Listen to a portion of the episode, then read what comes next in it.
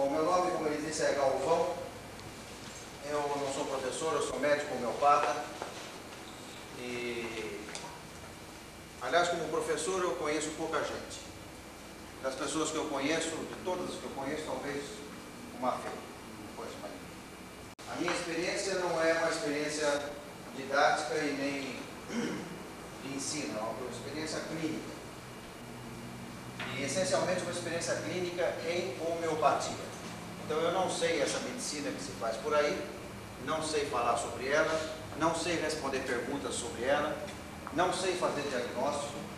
Eu passei para a cadeira de semiologia aqui na faculdade, eu colei, passei na segunda época de dependência.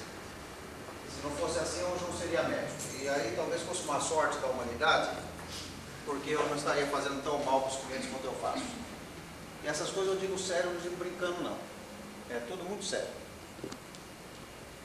E eu começo dizendo isso porque a gente precisa refletir muito quando está no curso de medicina se realmente quer ser médico ou se a gente quer andar de branco bonitinho. Ou seja, se nós procuramos é, realmente o exercício da medicina, ou é status de vida.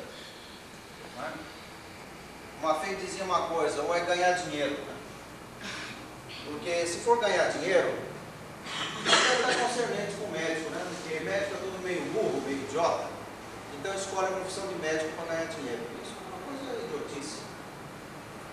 Ganhar dinheiro se ganha muito mais fácil, com menos trabalho, menos responsabilidade, fora da medicina. Então não deve ser essa a busca.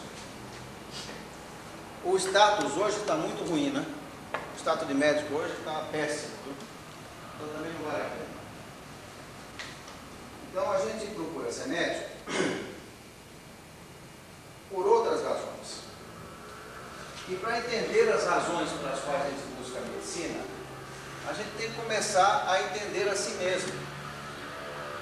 O curso de medicina devia ser dado depois dos 35, 40 anos de idade, depois que as pessoas tivessem refletido muito sobre a sua própria vida, entendido um pouco do seu próprio interior, tido uma larga experiência da vivência do dia a dia, e aí então gente daria aí uns toquezinhos de técnica médica. Eu acho que dá para formar um médico em mais ou menos seis meses de curso, para quem tem alguma experiência. E não adianta querer formar em seis anos alguém que está começando ainda. Essas coisas todas são assim meio chatas de serem ditas, mas precisa que vocês reflitam muito. A homeopatia, ela é uma medicina da maturidade do indivíduo. A fase mais madura. Assim como a filosofia é um, uma arte de viver na maturidade, é? assim como o sacerdócio é uma arte da relação com o transcendental para quem está mais maduro. Até há muito pouco tempo, na Igreja Católica, o padre só poderia ser padre mesmo, o sacerdócio, depois dos 32 anos de idade. E era a idade, inclusive, para ser senador da República. Isso se perdeu um pouco e as pessoas esqueceram um pouco, então hoje tem padre aí com 22, 23 anos.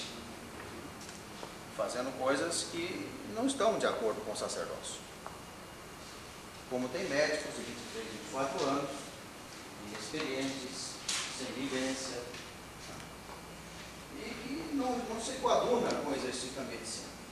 Talvez vocês não aceitem muito alguma dessas coisas, mas vocês vão sentir com a vida que é mais ou menos isso mesmo. A mitologia, ela é uma maneira de se transmitir os conhecimentos mais profundos da humanidade. Não é? Alguns de vocês já terão lido, outros terão ouvido falar, por exemplo, na Odisseia. A Odisseia é exatamente isso, sabe? Mostra, de repente, um Ulisses muito moço, muito imaturo, é? distante da mulher, é? distante do seu filho, e que vai à sua luta, ao seu combate, à sua guerra, é? e passa uma série de dificuldades na vida, uma série de é, experiências. Né? E de repente volta e encontra já a mulher na fase mais madura, é? uma mulher que a gente imagina com 35, 40 anos de idade, reencontra um filho de 20 anos de idade mais ou menos, é? e procura então daí para diante ser aquele marido, aquele pai, aquele companheiro, aquele cidadão que se imaginaria ser quando ele iniciou a sua. É isso que, que é a vida e é isso que se espera do médico. Uma pessoa honesta, muito trabalhadora, muito dedicada, uma pessoa razoavelmente inteligente, muito estudiosa, muito amadurecida,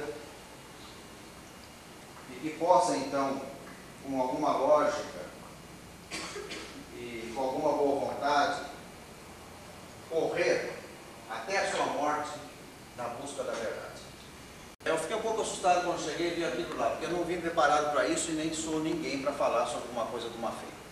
Sabe, não foi para isso que eu fui bem convidado, então eu vou falar sobre aquilo para o qual eu fui convidado. É? é, eu vim preparado para falar sobre a relação dos conhecimentos médicos, é, segundo a proposta do professor Maffei, e os conhecimentos da homeopatia. Então, para fazer uma relação entre os conhecimentos homeopáticos e os conhecimentos defendidos pelo professor Matheus. É, disto resulta que eu deveria falar para quem, por isso perguntei, quem estava no primeiro e segundo ano, para quem já conhece o que pensa uma feia e para quem já conhece alguma coisa de homeopatia. Como há muitos colegas do primeiro e segundo ano, é, eu vou fazer um resumozinho do que a gente entende do que uma feia pensa, um resumozinho do que a gente pensa do que seja homeopatia e aí vou tentar relacionar as duas coisas. Cada vez que vocês me ouvirem falar alguma coisa, eu vou falar a palavra exata segundo o meu entendimento. É o que a gente pensa. Eu convivo com o professor Maffei desde 1963. Eu fiz essa faculdade aqui só assistindo as aulas do Maffei. Todas as outras aulas eu não ia, as colegas, eu tinha 10 colegas na classe, todos gostavam muito de mim, que eu tinha cabelo, era mais bonito e tal, então eles assinavam para mim. Né? E graças a isso eu fui passando de ano. Teve um ano que eu fui reprovado, aí nós conseguimos, para político, conseguimos mudar o currículo da escola e por isso eu fui aprovado. Então o meu currículo é de seis anos e tem só cinco anos, não tem um ano. Então eu tenho primeiro ano, segundo ano, terceiro ano, quarto ano, quarto ano, quinto ano, tenho sexto ano. Mas me deram o diploma, estou aí. Né? E, mas eu nunca perdi uma aula uma fé. Desde que eu terminei meu primeiro ano. No primeiro ano eu só tomei perdi e joguei barato, fiz mais nada. No segundo ano em diante eu assisti todas as aulas uma fé, todas as vezes, todas as vezes que ele vinha aqui, a todas as autópsias, e consegui com isso entender um pouco do que ele queria transmitir. Até hoje eu não consegui entender ainda plenamente acho que nem a maior parte da doutrina médica do professor Matheus. A cada ano eu me pego entendendo alguma coisa nova.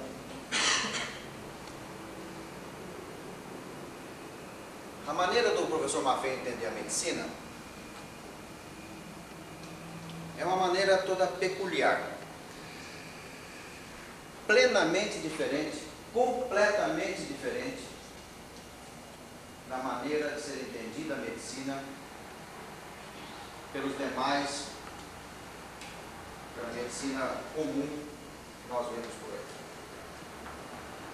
Vai desde a maneira de entender a ação dos medicamentos até a própria patologia, ou seja, até a maneira pela qual se desenvolvem as doenças, ou se quisermos usar um termo mais correto, as moléstias.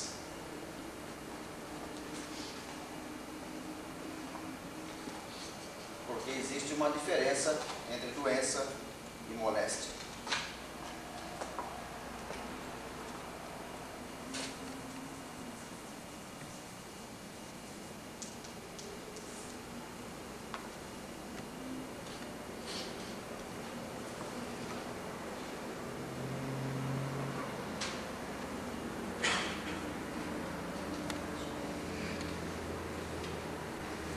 medicina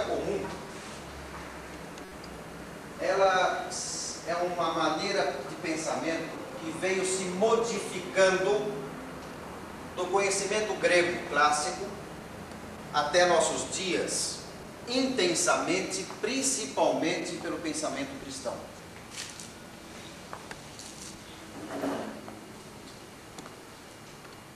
Na época do conhecimento clássico, Hipócrates, e nós queremos hoje relacionar Maffei, Hipócrates e Hahnemann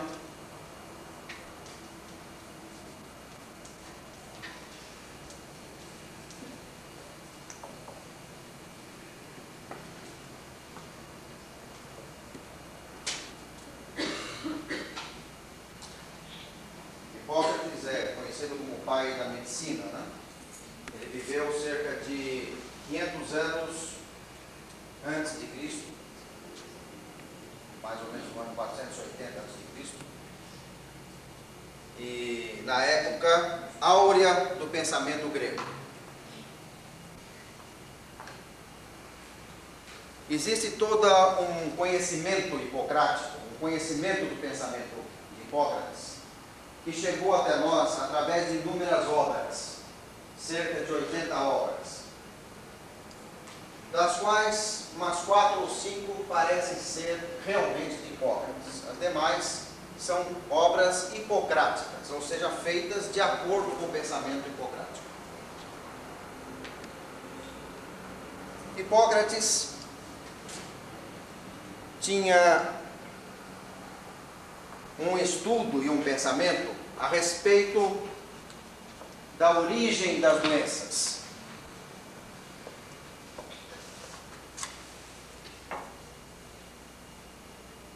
A respeito da cura das doenças e do tratamento das doenças.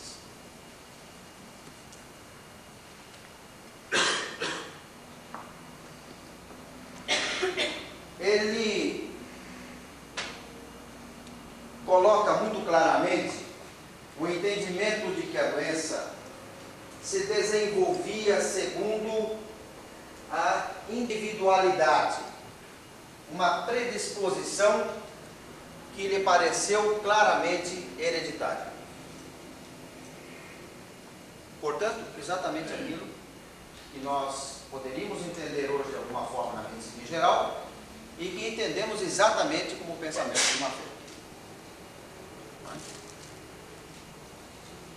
Sobre a cura da doença, ele entendia que o organismo buscava sempre contrapor a uma determinada reação uma outra reação diferente para com isto reequilibrar-se, buscar sempre uma nova condição de equilíbrio. Dentro tanto da origem quanto da cura, ele via com, gran, com grande importância a relação do indivíduo com o meio e a relação do indivíduo consigo mesmo. Então, como fatores desencadeantes dos processos patológicos, cuja origem estaria no próprio indivíduo, ele mesmo, indivíduo, capaz de reagir de uma determinada forma por malformações congênitas intraútero, ou por uma hereditariedade, ou pelas duas coisas, mas graças a injunções, a sua relação com o meio ambiente. Isto não é mais do que nós colocamos hoje, como diz o Maffei, da relação da hereditariedade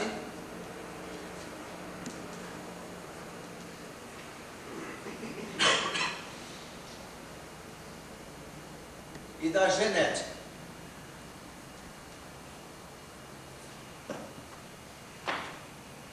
Genética, muitos de vocês já sabem, ela significa o estudo da hereditariedade ou a condição da hereditariedade no meio. Ética é uma palavra grega que tem também o significado de meio. Por isso, nós falamos em ética moral, como moral. Né? Então, A ética é o meio. Então é o gen dentro de um meio, ou a hereditariedade dentro de um meio. Ou seja, é a relação do gen, ou a relação da potencialidade hereditária com o meio ambiente.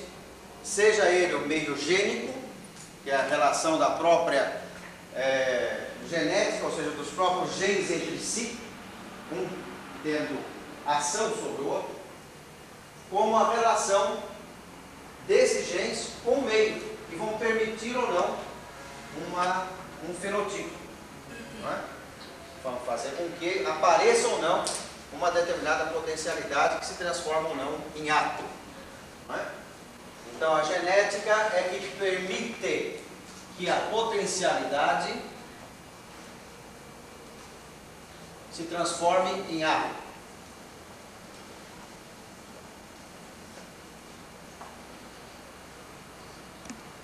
Isto era o pensamento de Hipócrates, que é o pensamento de Mafei. Então, quando alguém diz assim, ele tem uma determinada patologia porque ele é alcoólatra.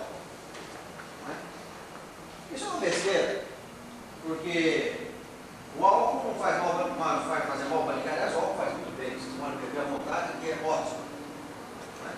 não bebo demais, só que a gente pode ser atropelado na rua e fica meio tonto, mas fora disso o álcool é ótimo. Como o fumo não faz mal para ninguém. Não é? Mas, se o indivíduo tiver uma sensibilidade, se o indivíduo tiver uma genética, uma hereditariedade propícia ao desenvolvimento de certas patologias, independente do álcool, do fumo de qualquer coisa, mas dependendo de outras condições ou interações genéticas, vai desenvolver ou descompensar a patologia. Então, é, o fígado cirrótico, por exemplo. O indivíduo nasce com a cirrose. Ele não fica cirrótico porque bebeu. Mas nós formos à medicina, ela inteirinha vai dizer que o sujeito ficou cirrótico porque bebeu. Toda ela. E vai encontrar uma explicação qualquer para o recém-nascido que tem uma cirrose. Isso é hereditário. Isso é como a epilepsia. O indivíduo vai ter epilepsia não porque ele bateu a cabeça, não porque ele levou um susto, por nada disso. Ele tem epilepsia porque ele nasceu epiléptico. Ele tem uma condição epilética desde o seu nascimento.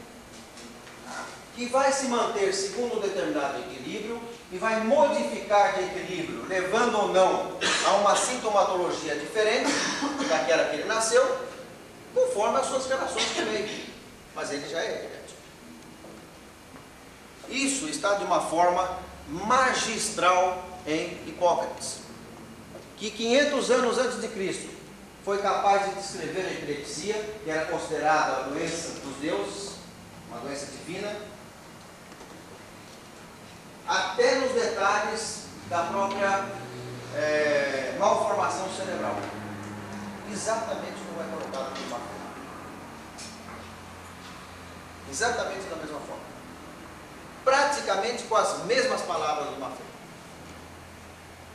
Isso 500 anos antes de Cristo. Nessa evolução da medicina de Hipócrates, ela sofreu uma série de injunções históricas, inclusive com uma influência posterior muito grande na Europa, das invasões árabes, e preparando filosoficamente o caminho com o pensamento de alguns gregos romanos, porque no final, um pouco antes do nascimento de Cristo, a Grécia estava sob o domínio militar de Roma. Então, os gregos eram, de certa forma, cidadãos romanos. E os filósofos dessa última fase da Grécia se confunde com filósofos romanos ou pensadores. E daí nasce uma resposta médica ao pensamento cristão. Então, no pensamento cristão, o indivíduo é feito à imagem de Deus. Então, ele é um indivíduo perfeito. Se ele é a imagem de quem é perfeito, ele é perfeito. Então, eu nasci perfeito. Eu sou perfeito. Se eu sou perfeito e eu estou doente, se eu sou perfeito e agora eu estou imperfeito, por que eu estou imperfeito? Porque alguma coisa de fora para dentro me atingiu. Alguma coisa de fora para dentro conspurcou a minha perfeição. Alguma coisa de fora para dentro me desequilibrou dentro da minha perfeição. Que eu, não sou cristão do pecado, é? então de repente eu preciso fazer uma penitência, eu preciso rezar, eu preciso fazer uma proposição de vida para limpar a minha alma que é perfeita, porque ela é a imagem de Cristo, de Deus. Então, se eu faço isso, eu me limpo, limpo a minha alma e me torno outra vez semelhante a Deus. Perfeito, da mesma forma. Ora, como que eu, filho de Deus, posso nascer com um, filho, um, um fígado cirrótico? Como eu posso ter cirrose? Deus não tem cirrose. Como eu, filho de Deus, a imagem de Deus, posso ter convulsão? Enxaqueca. Imagine Deus com enxaqueca. Tomando cibalé. Então eu preciso ir buscar fora de mim as causas da doença.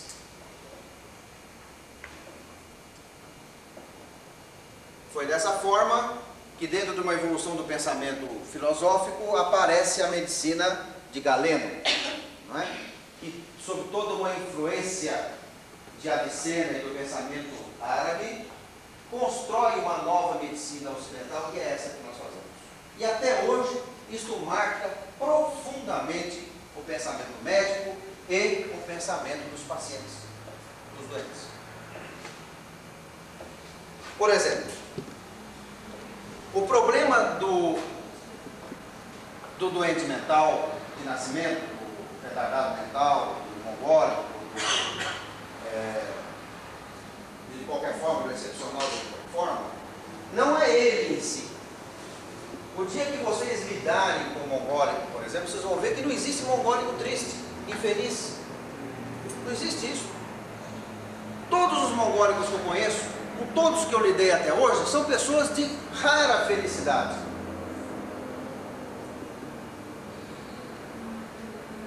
De quem é o problema? O problema é dos pais. Os pais não podem aceitar aquele filho. Eles é que têm vergonha do filho. Eles é que têm dificuldade nessa aceitação daquela doença de nascimento. Por que isso? Porque aquilo não pode ser filho deles. Eles estão perfeitos, como é que pode gerar alguém imperfeito? Eles estão inteligentes, estão cultos, estão sábios, como podem gerar alguém com retardamento mental? Daí vem as proposições da medicina. Então nós vamos fazer um exame intraútero e se tiver uma, uma modificação cromossômica típica, nós vamos tirar essa criança. Nós vamos abortar essa, essa nós vamos matar essa criança. Porque essa criança vai mostrar a minha culpa. Vai mostrar que eu sou imperfeito. Vai mostrar que eu não sou aquela perfeição que eu pensava. Então eu tenho que tirá-la. Senão ele vai todos os dias me lembrar, porque estará à minha frente todos os dias, de que eu sou um ser. Não é pela criança. Não se faz aborto pela criança. Ninguém diz assim, eu vou fazer um aborto porque essa criança é filha de um, de um estupro. A mulher foi estuprada, então eu preciso tirar a criança, porque ela vai ser infeliz. Não. Quem vai ser infeliz é a mãe que vai lembrar daquele estupro. São os avós que vão ter vergonha da filha e do neto. E não a criança. Porque nenhuma criança é infeliz se ela impor o amor dos seus pais. Nenhuma. Por mais feia, mais corpo seja o nariz, por mais careca que ela nasça, não vai ser infeliz se ela tiver o amor dos pais. E como eu digo para o meu cliente, a criança, fruto de um estupro, ela não é só fruto do estupro, ela é filha da mãe e do pai.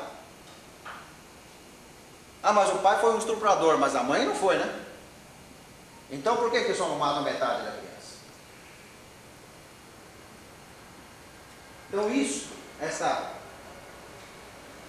essa maneira de se ver as coisas, influenciou de uma forma muito forte toda a civilização ocidental. Toda. Desde o Oriente Próximo para cá. De tal forma que os médicos não conseguiram se livrar dessa visão de que a doença é causada de fora para dentro. Eles podem ir mais, mais profundamente. Não, mas a, a doença ela é genética, dizem alguns médicos, né? algumas maneiras de pensar médicas. Então, por exemplo, na, no mongólico, ela é um, uma disfunção ou uma maneira errada dos cromossomas se dividirem. Então é uma trissomia. É? Mas se você for mais a fundo com esse médico, ele vai dizer assim, causada por alguma coisa lá de fora. É uma substância química, é o benzeno, é uma radioatividade, é alguma coisa que fez com que houvesse aquela trissomia. Mas não são os pais os culpados.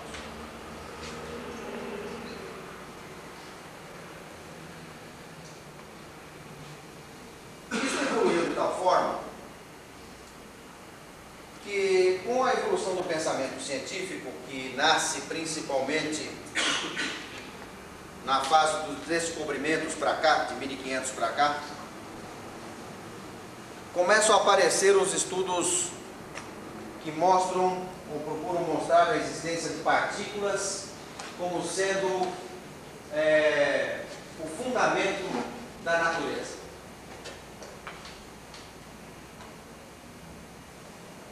Nessa fase é ressuscitado de alguma forma o pensamento grego.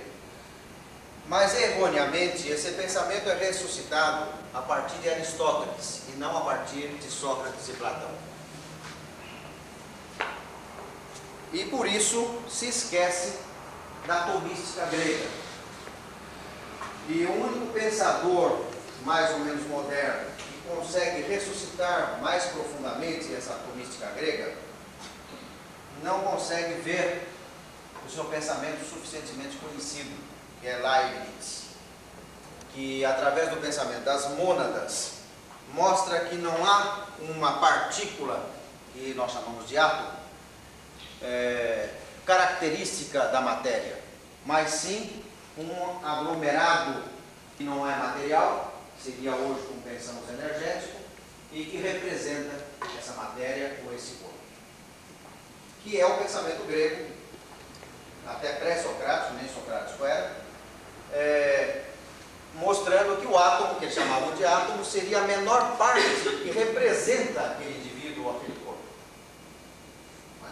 Claro que a menor parte que representa o homem é o próprio homem. Não, é? não tem, a mão não representa o homem, nem a célula representa o homem, é o homem que se representa, dentro da sua condição total de energia postura, de vivências, experiências, tudo. Inclusive a sua condição hereditária. Mas, no início do século XVII, aparece esse pensamento atomístico novo, através da partícula, então tudo passou a ser a partícula. Né? A tal ponto que na biologia se descobre a célula, é? como uma resposta ao pensamento físico da partícula, então se na física tem um átomo, nós vamos ter a menor parte da biologia. Qual é a menor parte da biologia? Que representa um todo biológico, é a célula. E daí, tá claro, que o médico também não podia ficar atrás e descobre-se um micróbio. Então, o micróbio passa a ser o representante atomístico da medicina. Então, o micróbio é a menor parte do mal. É? Ele é o menor mal, é um malzinho. Só consigo ver fazendo uma lâmina especial e tal, mas que vai trazer de fora para dentro todos os males e fazer o indivíduo tornar-se mal, adoecido. Então as pessoas vão se encaixando dentro desse pensamento. Já no século XIX, 1800 e alguma coisa, no início do século XIX, quando Hahnemann desenvolve o pensamento homeopático, vocês sabem que o órgão foi publicado na sua primeira edição em 1810.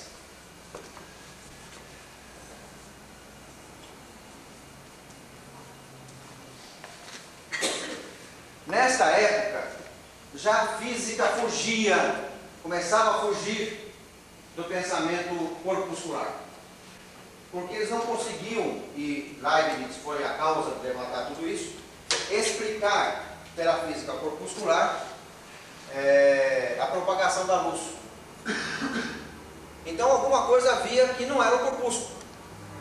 E se desenvolve então o pensamento energético. Já naquela época. Hoje a física é essencialmente energética. Ela foge plenamente da física corpuscular. Então hoje a unidade física não é mais a unidade atômica, é a unidade energética. O pensamento físico hoje é essencialmente energético. Então a característica da matéria é essencialmente energética. Isto só veio conseguir contaminar a química já da Segunda Guerra para cá. Até a Segunda Guerra a química ainda persistiu corpuscular, que é a molécula. Né? A molécula é a resposta ao pensamento corpuscular. E de repente se descobre que a molécula não é nada. A molécula é a materialização daquela potencialidade, é o. Mas a essência da química é a relação energética entre essas materializações. É isso que caracteriza as substâncias. Então a água, por exemplo, né? A água não se caracteriza pela molécula H2O. Como se pensava no início do século. H2O não é água. O que é água? A água é um polímero em que as tensões dessas ligações são características e dão as características à própria substância que chamamos. Então ela é essencialmente a energia. E não H2O. Se eu fizer só H2O, eu não consigo água.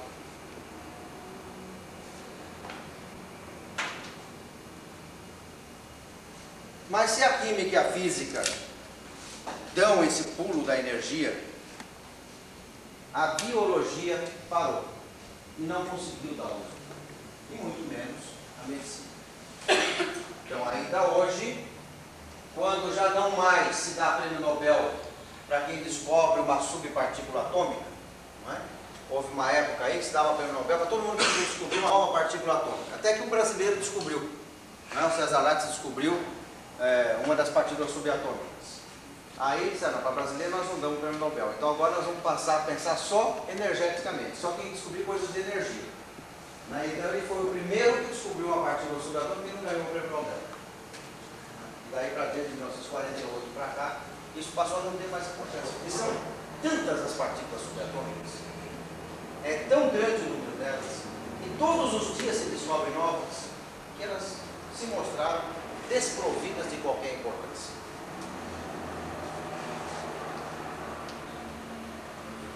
Mas, na medicina, nós continuamos procurando o vírus. O vírus, o vírus, o vírus, é o vírus. Então, de repente, desenvolve aí um conhecimento novo, de uma forma nova de apresentação, entre aspas, o novo, tendo que encontrar o vírus. O vírus, a tal da AIDS. Se nós não encontrarmos o vírus, não estamos satisfeitos. E quando o indivíduo tem a tal da AIDS e não tem o vírus? Não, mas não tem porque a técnica não conseguiu demonstrar. Mas ele tem. Seguramente ele tem. Não pode ter AIDS sem o vírus. Então a medicina não conseguiu sair da, da, da partícula para a energia. Ela não conseguiu ainda fazer o mesmo caminho que a química e a física fizeram. E o dia que ela sair, ela começa a percorrer os caminhos da homeopatia. Porque a homeopatia tem um pensamento essencialmente não material. Essencialmente não material.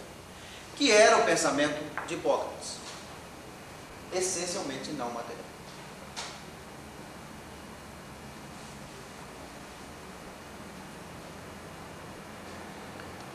dentro da homeopatia, algumas coisas são essenciais ao seu exercício e ao seu conhecimento. Uma delas é essa visão não material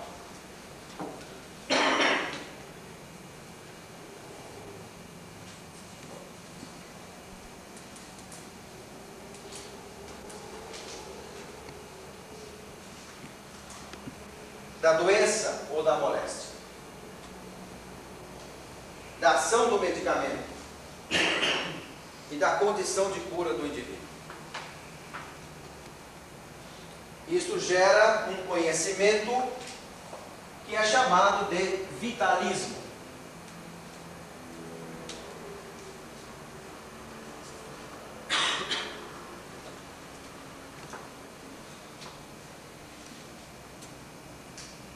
Uma vez uma, uma feita estava fazendo uma, uma autópsia lá na Santa Casa.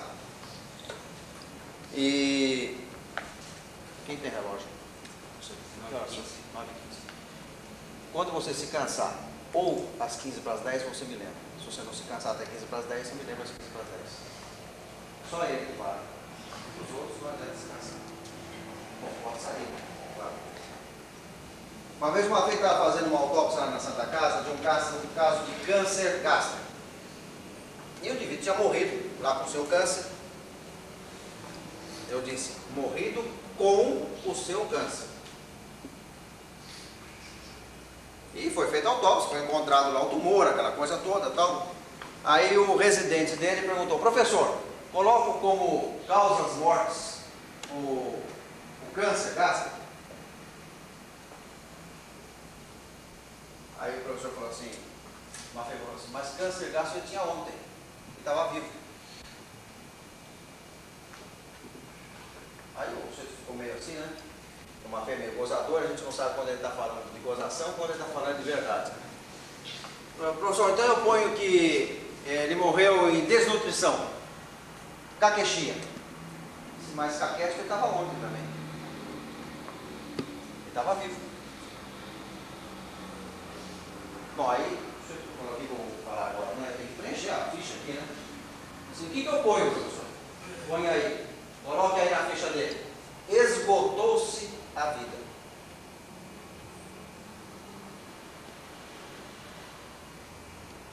Ou seja, não tinha mais vitalismo.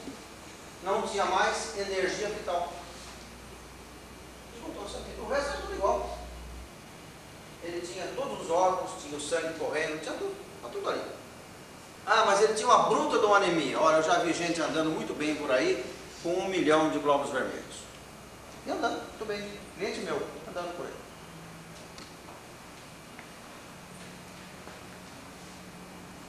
Então não é pedindo nos glóbulos vermelhos, não é porque faltou proteína, não é nada disso. Esgotou-se a vida. Acabou-se a vitalidade. Que é isso que caracteriza o indivíduo vivo. E a falta disso que caracteriza o cadáver. A perda da vida. Não é por outra razão. Isto, este entendimento, este conhecimento é essencial ao exercício da homeopatia. É impossível exercermos a homeopatia sem sentirmos o vitalismo. E eu disse sentirmos e não entendermos. Porque o homem não sabe nada, não entende nada e pensa que entende. E pensa que sabe. É realmente entender do ponto de vista de sentir. Que alguma coisa a mais do que o nosso conhecimento é capaz de dizê-lo, caracteriza o indivíduo vivo.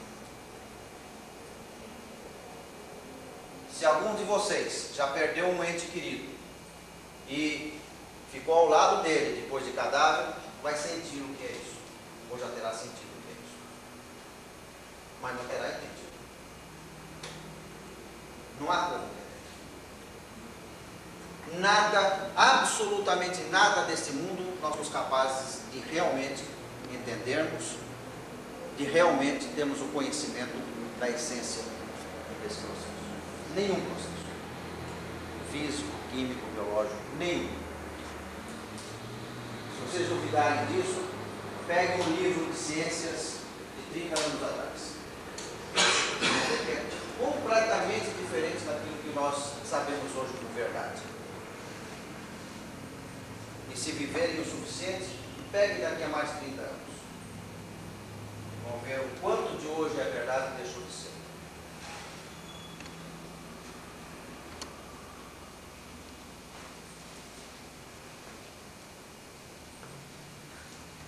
Um conhecimento homeopático, e esse conhecimento é um conhecimento hipocrático, é um conhecimento que está na essência do próprio conhecimento do Mafei, e é um conhecimento da homeopatia. Há um outro conhecimento homeopático fundamental que é a semelhança. Que é um conhecimento de cura.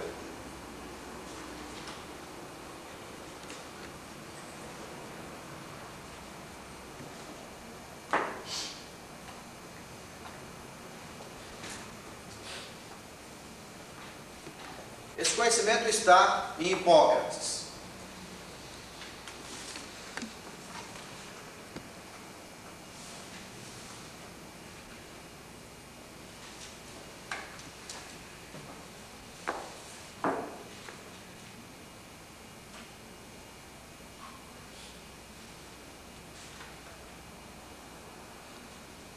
Então ele diz assim: essa aqui é um, são os aforismos de Hipócrates, da segunda sessão, aforismo número 46.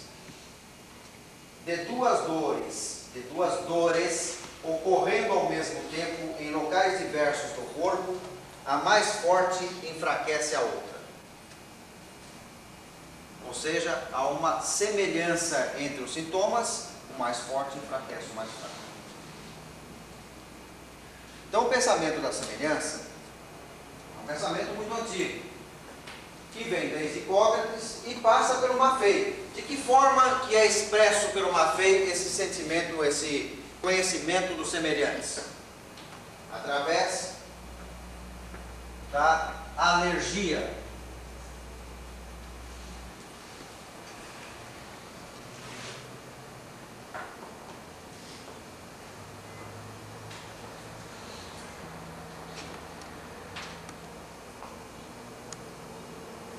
É pelo jogo entre os semelhantes e os contrários que nós desenvolvemos toda a teoria alérgica segundo o pensamento do Maffei. E segundo Maffei, toda a medicina, toda ela, se resume nisto: alergia.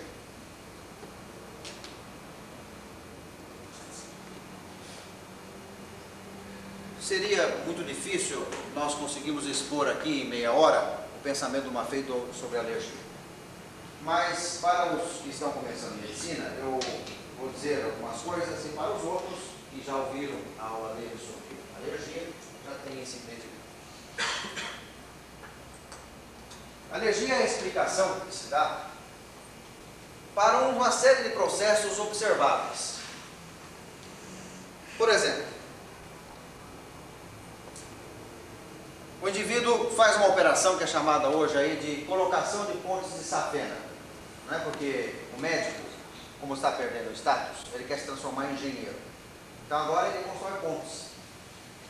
Fazendo pontes, ele passou a ter um status mais elevado. Agora ele é doutor e engenheiro. Sabe das coisas.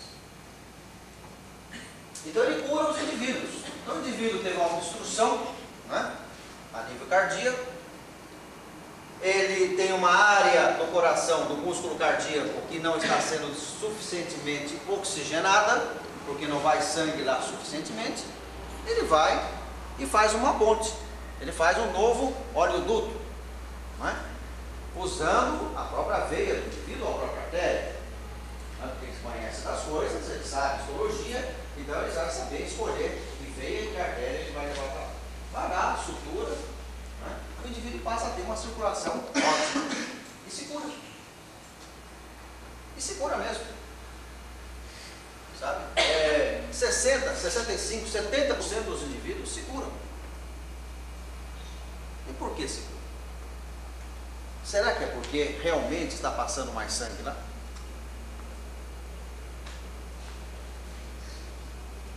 Uma vez fez uma autópsia no centro da Santa Casa que tinha ido fazer a tal da ponte de Safena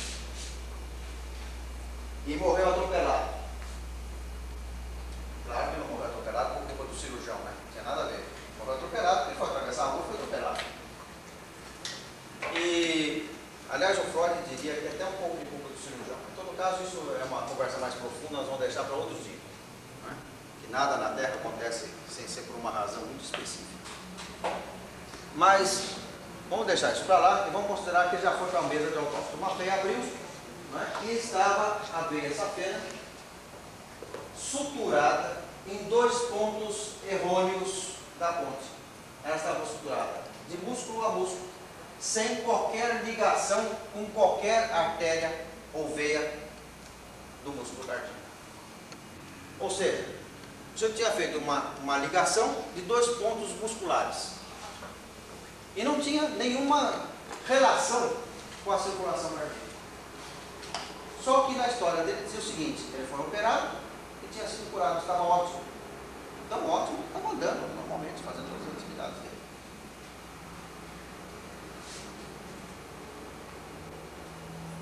Como se não tinha havido circulação naquele, naquela ponte feita, colocada, como que ele tinha se curado? Então o chinês dá uma risadinha, aquela risadinha amarela do chinês, diz assim, é que vocês não sabem das coisas. Há dois mil anos que na China se faz a cirurgia curativa. Sabe o que é uma cirurgia curativa? Você pega o indivíduo e abre e fecha no metâmero que ele está doente. Então, por exemplo, eu tenho uma lesão torácica, uma tuberculose, uma, um enfisema, né? Uma lesão qualquer dentro da, dessa região do tórax. Eu abro o tórax e fecho outra vez. Não faço nada. Eu abro e fecho. Há 5 mil anos, mais ou menos, já são descritos casos de trepanação. Vocês sabem o que é uma trepanação. Quer dizer, abrir um buraco na calota óssea. Já os índios aqui, é, os incas, os maias, os astecas, já faziam isso. Ah, então o indivíduo tinha epilepsia ou tinha qualquer dessas coisas, abria um buraco e fechava a cabeça. Não sarava. Não fazia nada lá dentro. Não ia lá destruir, que nem querem os cirurgiões, vai lá, destrói o foco da epilepsia. Não, não é isso não. É abrir o osso da calota óssea e fechar. Colocar o osso no lugar outra vez. Ele sarava. Da mesma forma que sarou esse indivíduo que foi para a autópsia lá e que tinha a sua ponte ligada de músculo a músculo. O que cura esses indivíduos? O que cura esses indivíduos é justamente a quebra da causa essencial da doença material, que é a hiperenergia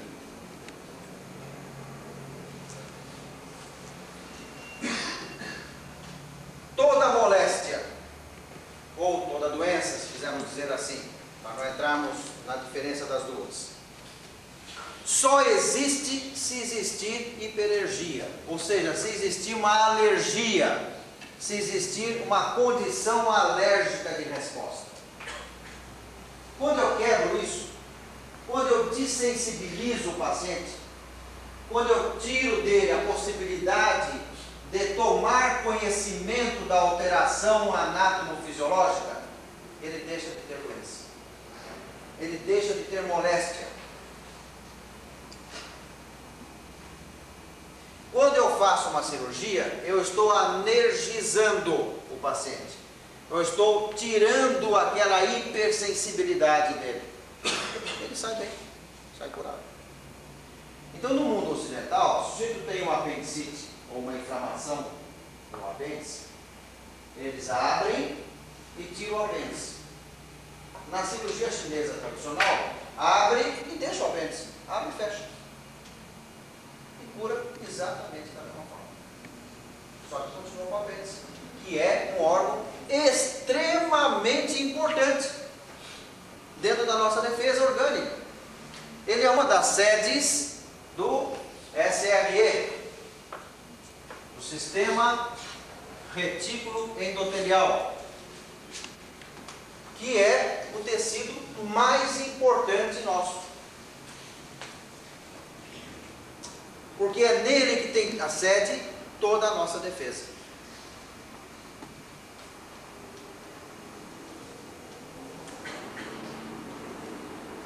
Então aí, aquelas coisas, a observação. O Hipócrates dizia assim, medicina é observação. Só que a observação grego não é o olhar, né? Não é olhar simplesmente, ver, não. É ver, olhar, refletir, sentir, é a integridade minha com aquilo que eu observo. Só olhar não leva nada.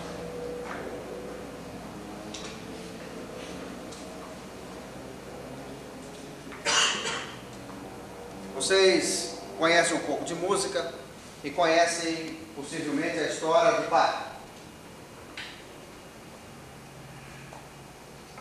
O bar mais famoso é uma família muito grande de músicos. O bisavô dele já era músico, a família toda tinha um grande número de músicos e ele teve muitos filhos músicos também. Bar teve 20 filhos, dos quais cinco grandes músicos.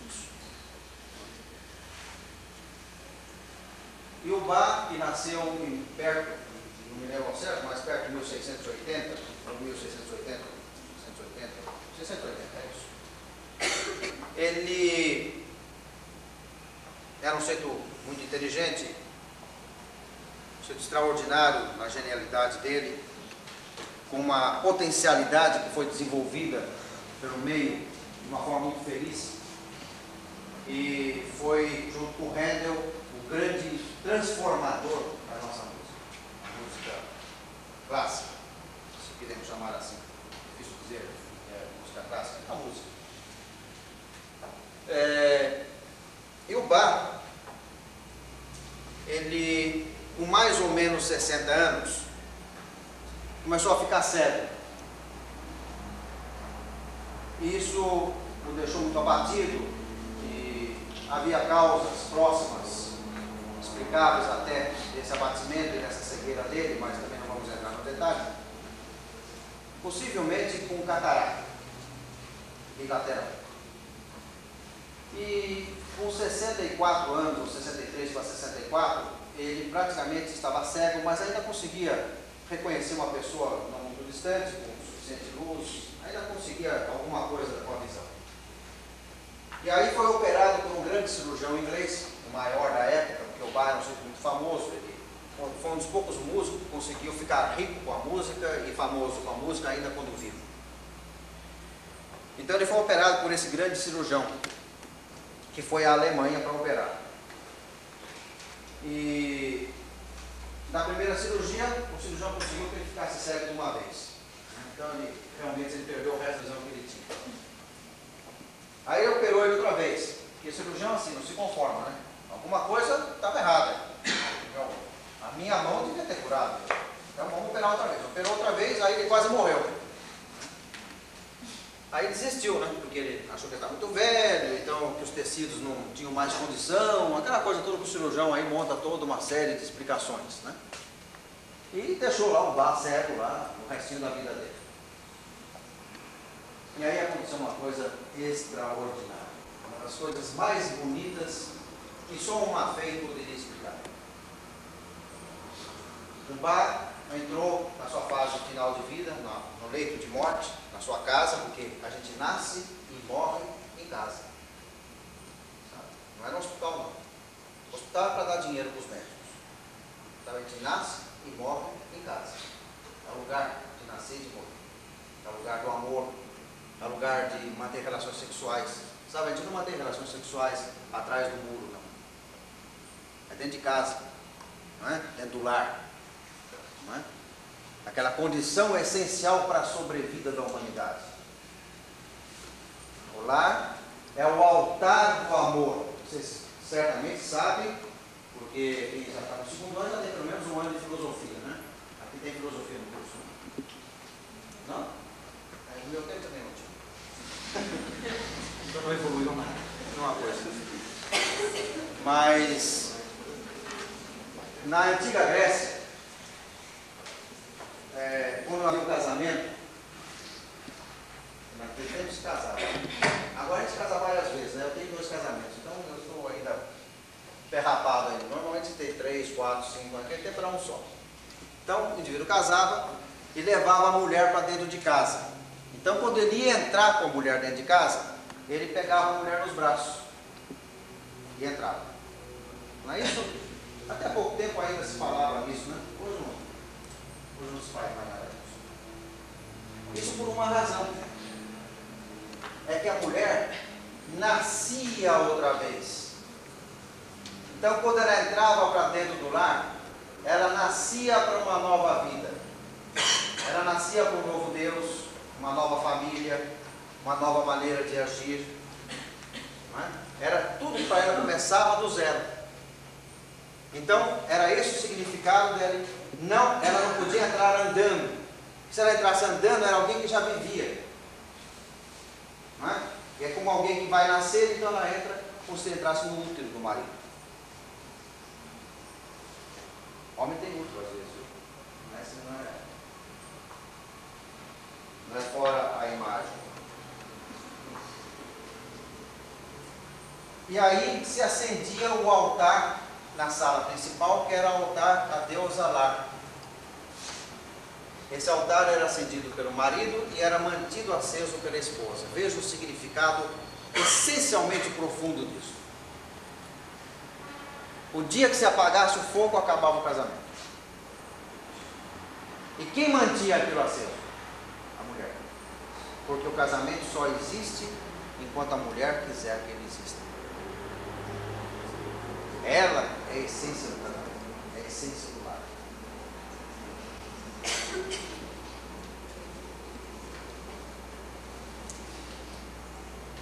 Mas eu estava contando vontade de me perguntar aqui no meio para contar esse negócio. Da cegueira do bar. Mas o bar, ele estava no seu leito de morte e com a sua segunda mulher, ele era viúvo da primeira mulher, ele teve com a primeira mulher sete filhos e com a segunda teve treze filhos. A segunda era bem mais moça do que ele, tinha 16 anos menos. Mas era uma pessoa extremamente dedicada, extremamente entendida da realidade do bar, da grandeza do bar. E que acompanhou o bar assim, para e passo durante toda a sua fase com ele.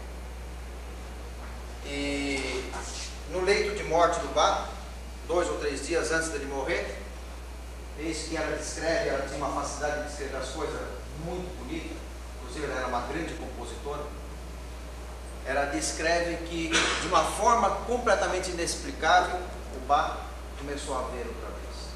Perfeitamente, como se nunca tivesse tido nada nos olhos. E as lesões? E a catarata? E a lesão cirúrgica? E a infecção? Ele teve uma bruta de uma infecção depois da cirurgia. E as cicatrizes? Onde ficou tudo isso? Ele enxergava, dizendo perfeitamente, como se nada tivesse ocorrido com seus olhos. Mais dois dias até morrer. Por uma razão. Porque ele estava em hiperenergia quando doente. A cegueira dele era uma hiperenergia localizada no seu órgão de choque, no seu órgão mal formado, no seu órgão embriologicamente sensível,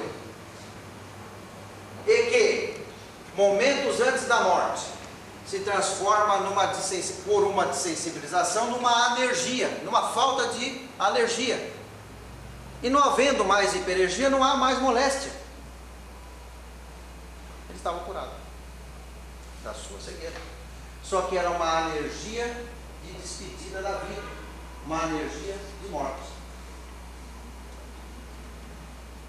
E assim, foi uma forma muito bonita. Ele, pouco antes de morrer, ele aditou uma das músicas mais lindas dele, que a mulher dele escreveu, ele ditando, e aí ele pediu para que ela cantasse alguma coisa. E, e ela, no momento dele morrer, compôs uma música sobre a morte. Dizendo que a gente não morre, a gente renasce, tenta a vida, etc. Mas veja que exemplo extraordinário do que seja a doença, a moléstia e do que seja a cura. Então ele, que tinha uma lesão gravíssima dos olhos, passou a ver normalmente.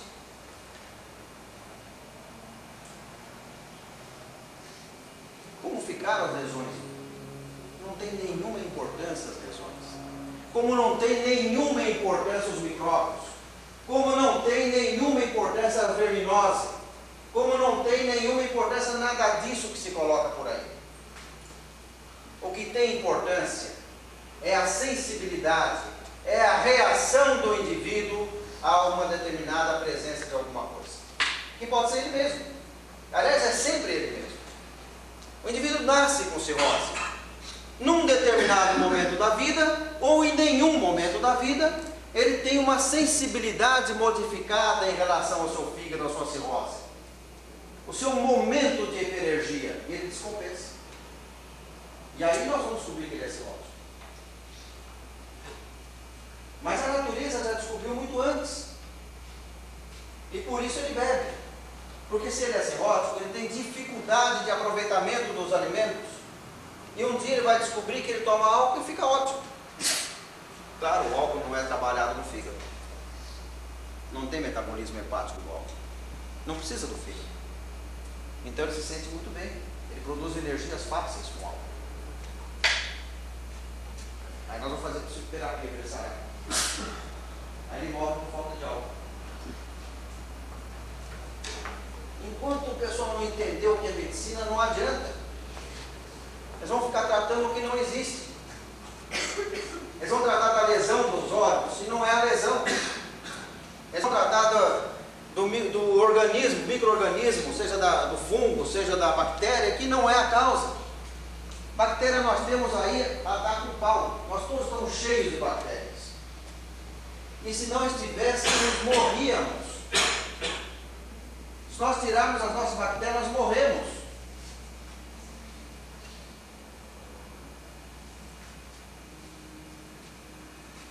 Então não é dar antibiótico que vai curar o indivíduo. É energizá-lo da sua hiperatividade alérgica curativamente, positivamente. Ou seja, sem diminuir a sua qualidade vital. Se nós conseguimos diminuir a alergia e manter o vitalismo, o indivíduo se cura, porque ele faz uma alergia positiva. Se nós diminuirmos a alergia e quebrarmos o vitalismo, não há Tancredo Neves que consiga se manter vivo. Nunca. Porque não entenderam nada. Depois não adianta chorar. Tem que saber o que fazer na hora. Depois não foi.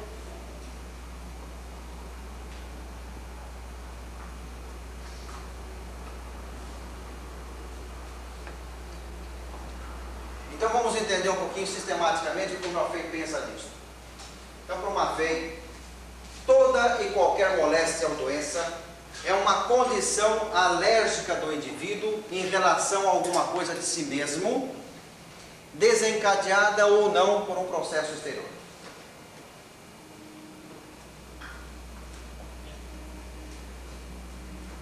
Toda condição de saúde, ou de cura, ou de morte, é uma condição de alergia.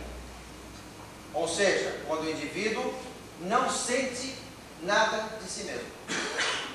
Então ele não tem alergia por nada de si mesmo.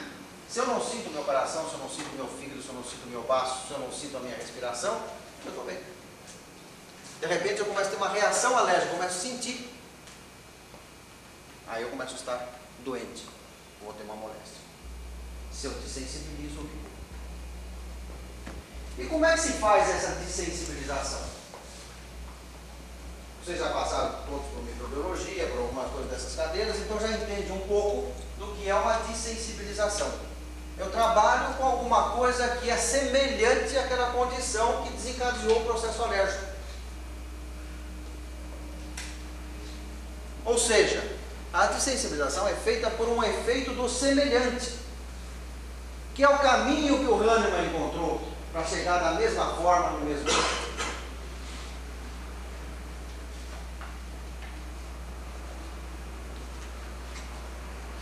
Então, noção de semelhantes e de alergia é exatamente a mesma noção.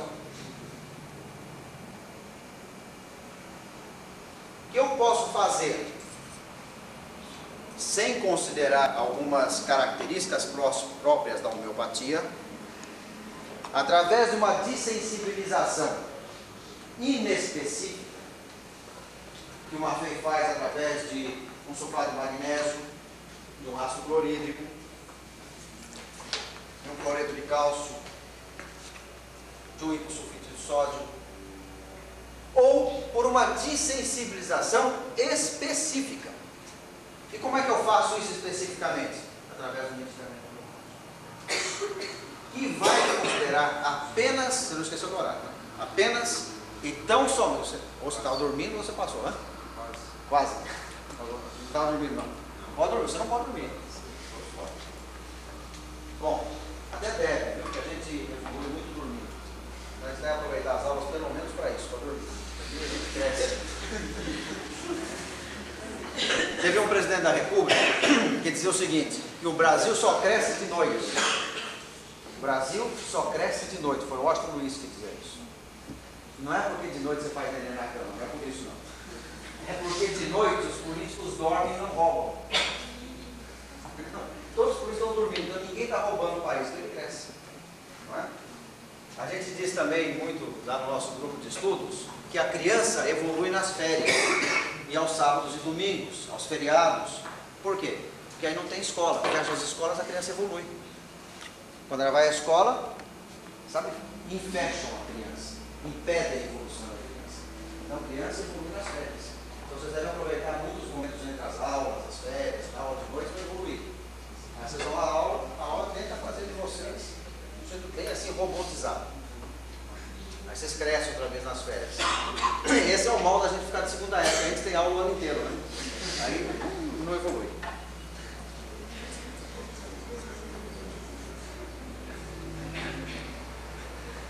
Mas, então dentro desse princípio,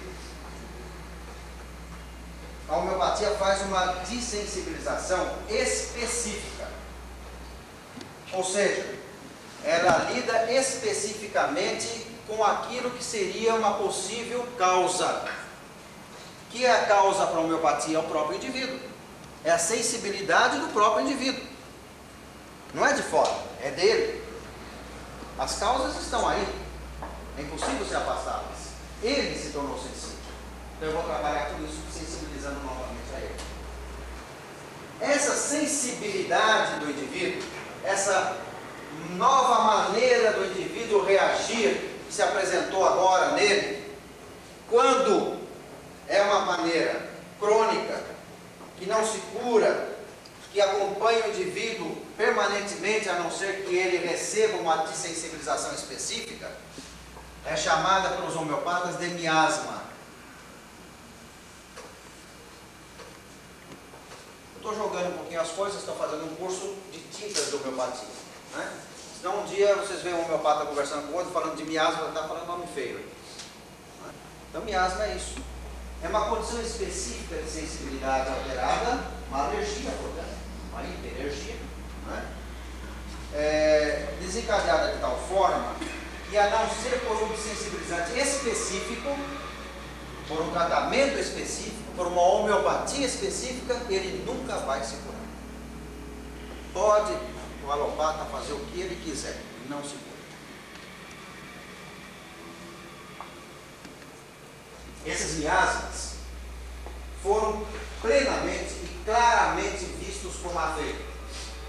E Mafei chama isso de diáteses, que são condições específicas que não se curam a não ser por um tratamento também específico. Essas diáteses do Mafei são a epilepsia, a diata hemorrágica, metabólica, a sífilis, a gonorreia, que não se curam a não ser por um tratamento específico. Então vocês abriram o livro uma vez, vocês vão ver lá. Gonorreia acompanha o indivíduo o resto da vida, ela não se cura sozinha. Resfriado se cura sozinho. Gripe se cura sozinho.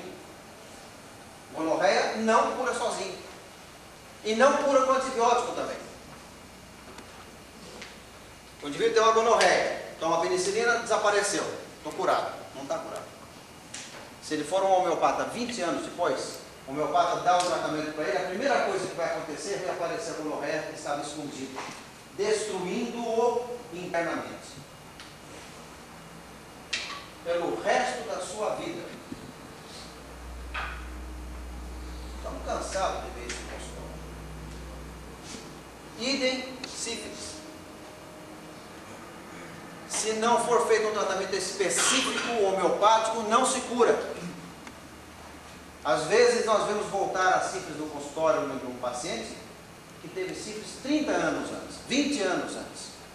E tratado, tratado com antibiótico, penicilina direitinho e tal. Vá sendo negativado, exames então específicos e negativados, e continua com sífilis. Esses exames são apenas para boi dormir. Ou seja, para médico enriquecer. Não querem dizer absolutamente nada absolutamente nada. Você pode ter sido ter exame negativo, pode não ter sido ter exame positivo, isso não quer dizer nada, absolutamente nada. Então dá um antibiótico, faz o vaso, ah, negativo, está curado. Pode tirar o cavalo da chuva. Daqui a 20 anos, se você for fazer um exame dele com homeopatia e der uma medicação específica, a primeira coisa que vai acontecer é voltar. Ele vai ter outra vez assim, isso que ele teve antes, só que vai ser posta para fora outra vez. Isso, em homeopatia, nós chamamos de agravações.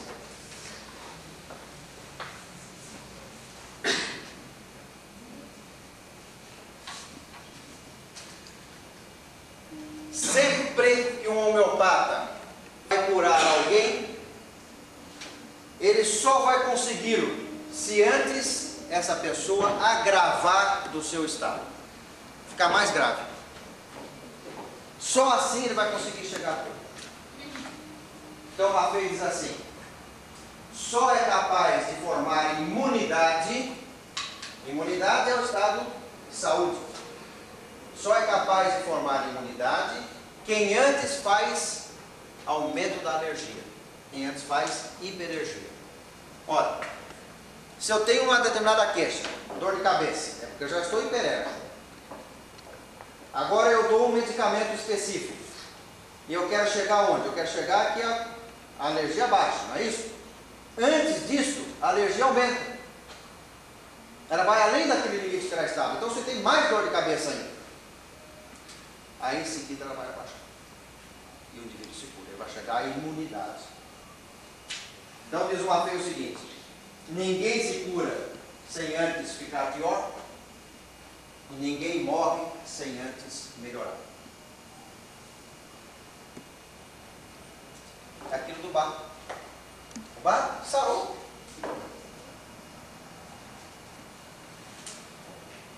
É impossível morrer sem antes melhorar. E é impossível se curar sem antes agravar. Sempre. Não há exceções.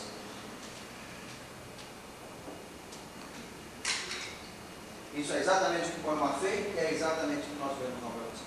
Então a gente chama de agravações. Esses estados em que se agravam as condições do indivíduo iniciado o tratamento. Então sempre que eu iniciar um tratamento homeopático, o paciente vai piorar.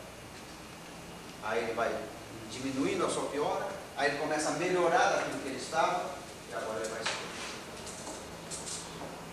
Então o que ele faz? Primeiro, ele faz hiperergia. Em seguida ele vai fazer a cura. E o que é a cura? A cura é na alergia o estado de imunidade.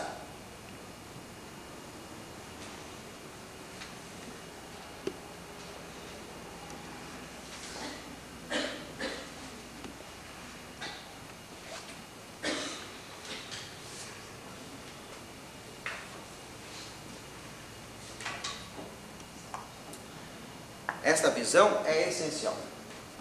Quando você dá um antibiótico, o indivíduo melhora, melhora, melhora, ele não está se curando. Ele está aprofundando, está na hora? Ele está, não, não é para parar a aula, não, é só para saber, para eu ter um, um parâmetro. Quem quiser saber, pode sair, claro, está sempre aberta a porta. É, isso é, é, é muito importante de eu entender. Sempre que eu der uma medicação, e o indivíduo em seguida melhorou, melhorou, melhorou, melhorou, eu errei o medicamento. Ele vai até pensar que está bem, por um tempo X. Pode ser um minuto, uma hora, dez anos, não sei quanto. Mas ele por dentro está sendo corroído pela doença. E num determinado momento ele vai ficar até mesmo incurado. Vai ser um dispersor. se eu der um medicamento e a primeira reação é de piora, ele piora, piora mais um pouco, agora ele começa a melhorar, agora eu acertei Agora eu estou no caminho da cura desse. Então, sempre que eu estiver tratando de um paciente, eu não posso esquecer a gangorra que o Mafei põe. Imunidade, alergia. Sempre que a imunidade estiver alta, que é o que eu procuro, a alergia vai estar baixa.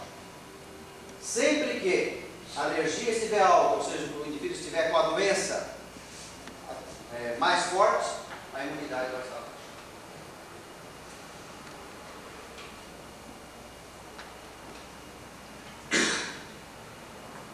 Quando ele está no estado de equilíbrio, ele está em estado de saúde positiva. Ou como o Maffei gosta de mostrar, para a gente entender a coisa dentro de um esquema.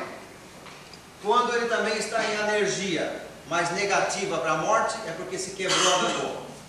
Tanto a imunidade como a alergia estão lá embaixo. Por isso, ele voltou a ver. A alergia estava baixa, só que ele não tinha imunidade.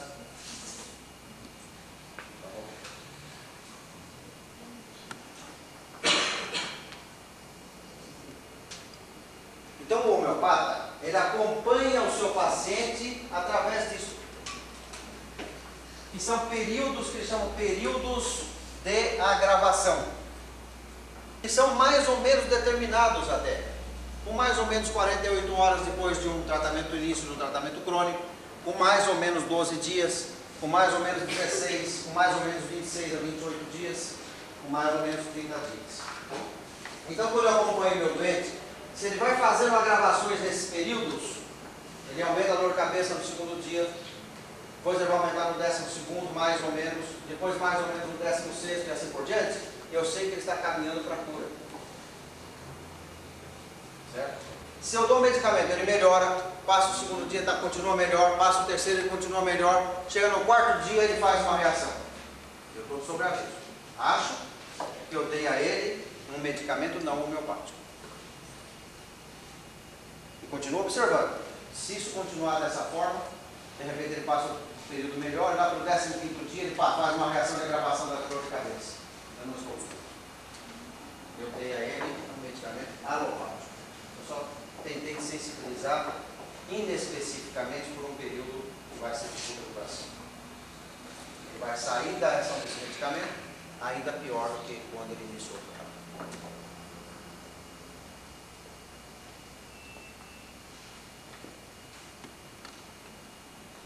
Há coisas que aproximam a fé da homeopatia de forma extraordinária. Nós poderíamos falar aqui muitas aulas.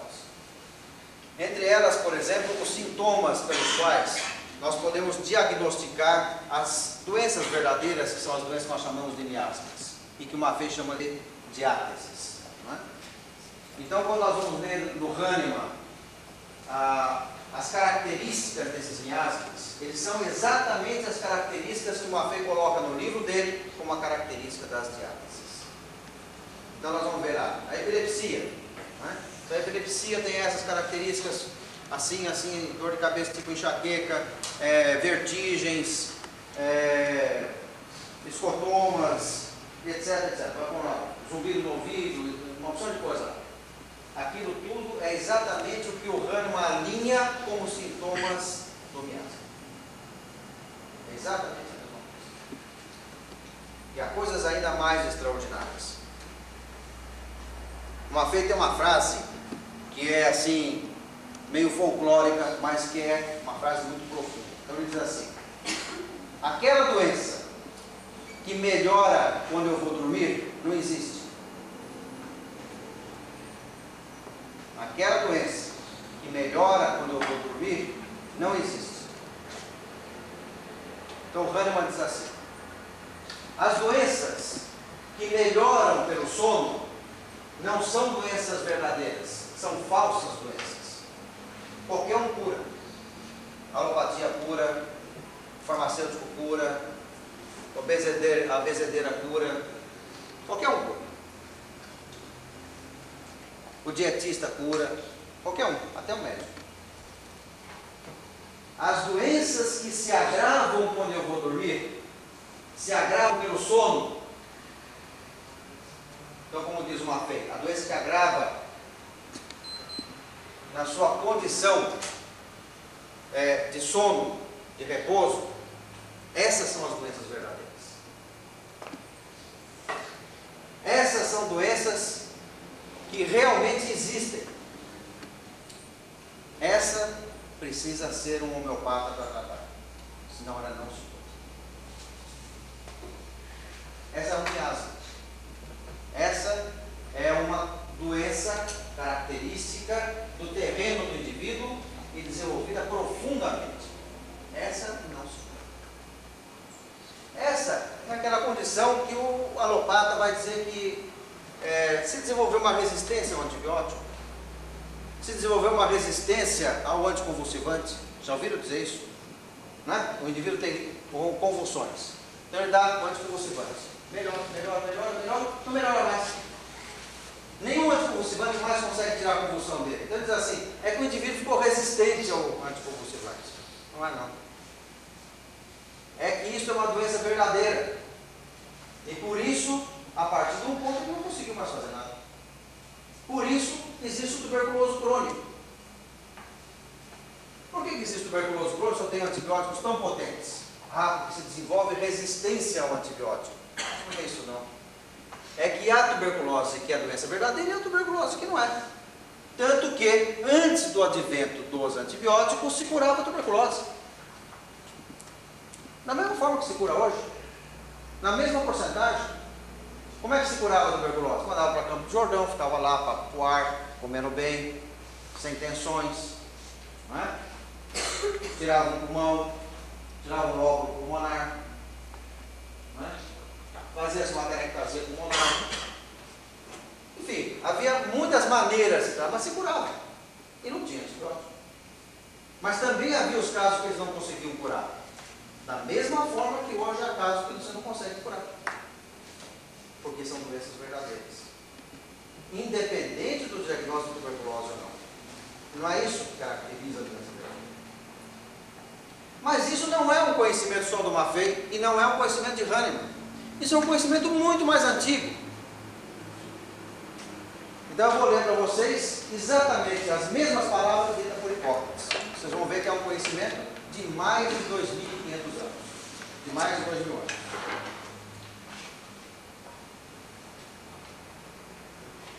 Então diz o Hipócrates, segunda seção dos aforismos. Aforismo número 1.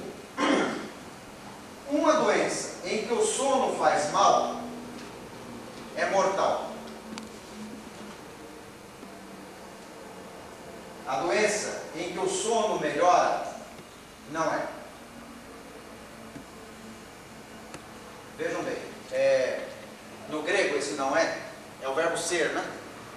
Então isso aqui você entender o, o, o significado disso. O verbo ser em grego não é SRE não, é ser mesmo, verbo ser, to be. O verbo ser em grego não é verbo de ligação, ele é um verbo existencial. Então, quando o Pilatos perguntou, você sabe que Pilatos ele foi, ele, ele fez o julgamento de Cristo em grego, porque era a língua daquela região, né, do Oriente Próximo. Então ele pergunta assim a Cristo: o que é a verdade? Então Cristo diz assim: a verdade é o que é. Esse é o que é, no verbo ser grego, significa o seguinte: que ela existe por si mesma. Ela é independente de mim, de ver, etc. Ela existe por si mesma. Porque o que eu vejo não é que é verdade. Eu olho e vejo o céu. O céu? Existe? Esse, essa bola azul que você vê. Existe ou não existe? Existe? Você é capaz de pôr a mão nela? Sair de avião e pegar? Não existe. Ela é uma ilusão. Não é isso? Ela não existe. O espaço é um espaço vazio. Não é? Esse é o vazio. Então, tem um plasma só, mas vamos desconsiderar o plasma, o espaço do céu não existe. Essa abóbora azul que a gente vê é, é inexistente. Né? Isso a gente sabe da física. Não é atual. Então, a verdade não é aquilo que eu vejo como verdade. A verdade é o que é. Então Cristo diz assim, a verdade existe por si mesma, é o que é. Então, quando o Hipócrates coloca aqui, aquela doença que melhora pelo sono não é, ou não é dele, quer dizer o quê? Não existe. Ela não existe por si mesma. Ela não existe. Não é exatamente como a disse? Aquilo que melhora pelo sono, não existe. Doença que melhora pelo sono, não existe. Só que é exatamente o que está escrito nas palavras de Hipócrates, escritas 400 anos antes de Cristo. E é exatamente a característica fundamental das doenças miasmáticas verdadeiras, que são aquelas que pioram pelo sono, pelo repouso, né, em condições específicas que mostram que ela existe por si mesma. Por isso são chamadas na homeopatia de miasmas, doenças verdadeiras. Eu tenho uma tinta para vocês do, do relacionamento entre o conhecimento de Hipócrates, Maffei e Vivani. Claro que eu não expus aqui, uma hora que nós conversamos, o que pensa Maffei na profundidade, em toda a sua extensão, nem o que pensa Hipócrates, nem o que pensa Rana. O objetivo, acho que, do curso, e eu vim com esse intuito, é de dar a vocês uma, um estímulo para estudarem essas coisas. Estudarem Hipócrates, não faltarem ao pouco que ainda possa dar a vocês já nos seus 84 anos de idade, não é? que eu acredito que já tem muito pouco mais de aulas aqui, mas esse pouco deve ser absorvido ao máximo? Estudarem profundamente o seu pensamento e, no caminhar disto, não se esquecerem de estudar. Vocês vão ver o quanto essas coisas são a mesma. Porque isso é exatamente o que Cristo disse. A verdade é o que é. E se essas são verdades, essas persistem. Essas não desaparecem. Quando a homeopatia foi introduzida na França, o Hahnemann que introduziu, com 80 anos já de idade, ela foi proibida pelo ministro da cultura francês. Foi proibida pelo Congresso lá, pela Assembleia Francesa. E aí o ministro da Cultura, o Guizot, foi falar aos, à Assembleia pedindo que não se proibisse a homeopatia. Então ele usou o seguinte argumento. Se a homeopatia for uma quimera, ela desaparece por si mesma. Se ela for uma verdade, não há proibição que a faça desaparecer. Isso é porque vocês escreveram aí e com uma certa dificuldade esse curso é realizado oficialmente na escola. É? Mas essa dificuldade é crônica. Sabe, eu já o quarta ou quinta vez que venho aqui é sempre aqui no centro acadêmico. Eu nunca fui dar aula lá na escola. E acho que o dia que a gente for para lá, até a gente começa a perder um pouco das coisas. E aqui é o lugar que aqui vem aqueles que realmente quiserem pensar um pouco mais, refletir um pouco mais, buscar um pouco mais daquilo que é. perguntas. E eu puder responder. É, o senhor disse que.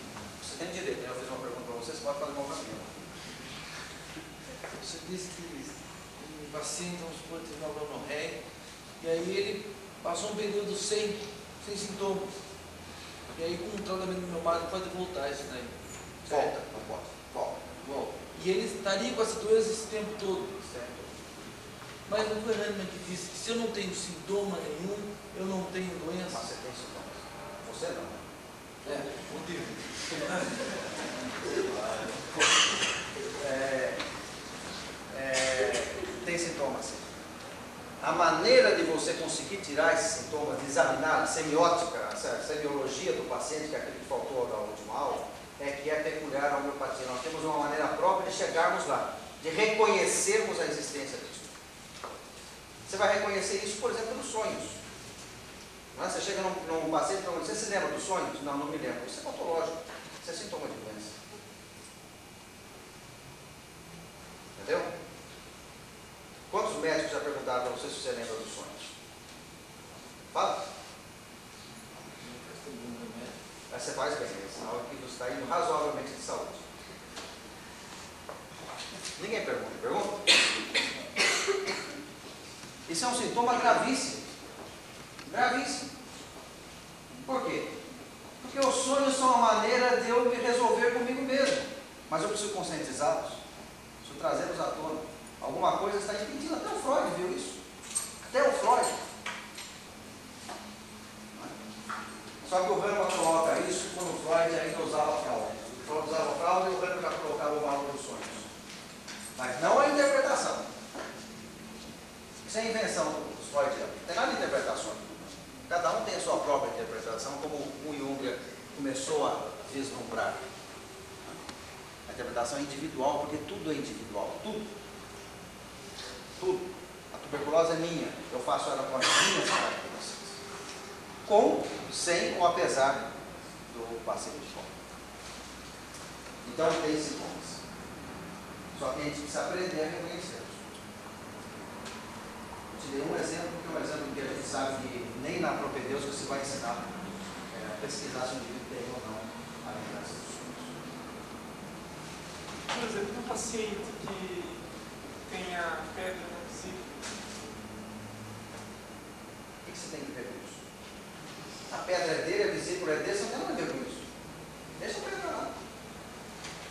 Não tem nada a ver com isso. O que ele não pode é ter dor, é ter má digestão, ou ele precisa até disso, não sei. Talvez ele precise disso. Isso é uma outra visão. O homeopata não chega lá e dá um analgésico para ficar sem dor. Tem um disco aí, é, médico, que diz que sedar a dor é divino. Já viram isso? Não é não. Não põe Deus no meio onde ele não está. Não tem nada, não tem nada de sedar a dor é divino. Porque às vezes eu preciso ter dor. Às vezes eu tendo a dor, eu consigo não ser tão mal. Às vezes eu não enxergando, eu consigo não ser tão mal. Às vezes eu não conseguindo andar, eu tenho uma paralisia, eu consigo não ser tão mal. O objetivo do médico é dar ao indivíduo condições de desenvolver o seu interior o máximo possível, mesmo à custa do seu exterior. Já ouviu alguém dizer isso? Então faça meu partido que você começa a ouvir. Então, a, o cálculo na vesícula, eu tenho pacientes que têm cálculo na vesícula. Por que, que eu sabia que tinha? Porque já veio da alopatia, né? O homeopata é o lixo da medicina. Então todo mundo tenta tudo, aí vem para o homeopata. Sabe, vai na benzedeira, vai outro lugar. Aí não por hoje vem para cá. Aí chega com radiografia. Tá? Então eu fico sabendo os progressos, entre aspas, da medicina através dos clientes, né? Então chega lá e fala assim, olha, eu fui lá, tinha um aparelho que tirava radiografias seriadas, tal, não sei o quê, fez isso, fez aquilo. Aí vejo aquela coisa linda, né? Aquelas coisas seriadas, nem sei mais ver? Eu olho assim e mostro para paciente que eu sei, né? Mas aquele sorriso assim, sabe? Né? Olha assim, aquela pessoa também sou humano, né? Também tem as minhas vaidades. Então aí eu vejo que tem lá, tem lá calma. Aquela dor, não posso comer isso, não posso comer aquilo, tá bom. Tem coisa que não pode mesmo. Ninguém pode comer carne. Faz mal para todo mundo. E aquele cara que come carne tem que ficar doente mesmo. Ele come coisa podre. Ou não come? A carne é não é coisa podre? Responde. Fala, não sei se é ou não é. Põe sua... Se vocês não tiverem crítica nas coisas, vocês não vão ser médicos. Vocês precisam ter crítica nas coisas. Quando eu falar uma besteira, segundo vocês pensam, fala, eu só vou falar uma besteira, a carne não é podre. É podre ou não é podre? Você também não falou, não pode falar nada dele. Você deve ficar quieto. Foi uma carne fresca assim, acho que não é pouco. Carne fresca, já o que é. Carne sempre é podre, a está morta, pode estar viva. Eu matei um animal, pá, dei uma pancada na cabeça do boi e esparramou no chão. Aí eu vou lá, sangue o boi e tal, tira um pedaço de carne dele, está viva? Isso ela está em decomposição, você não está viva. Ah, vamos chegar lá. Então eu pego. Pera aí, nós vamos chegar lá. Eu pego um chuchu, faço essa experiência amanhã na República. Eu não sei se aqui na Cibora é República, meu tempo morava na República. A minha chamava Esquina do Pecado. Era aqui embaixo, olha. Eu não vou contar o meu passado porque ele é meio sujo. Então, faça uma experiência na República, se vocês, porque agora vocês devem morar, pelo preço da escola, vocês devem morar em apartamento de né, cobertura. Para manter a escola no meu tempo, eles pagavam um salário mínimo por ano. E assim mesmo não pagava, né?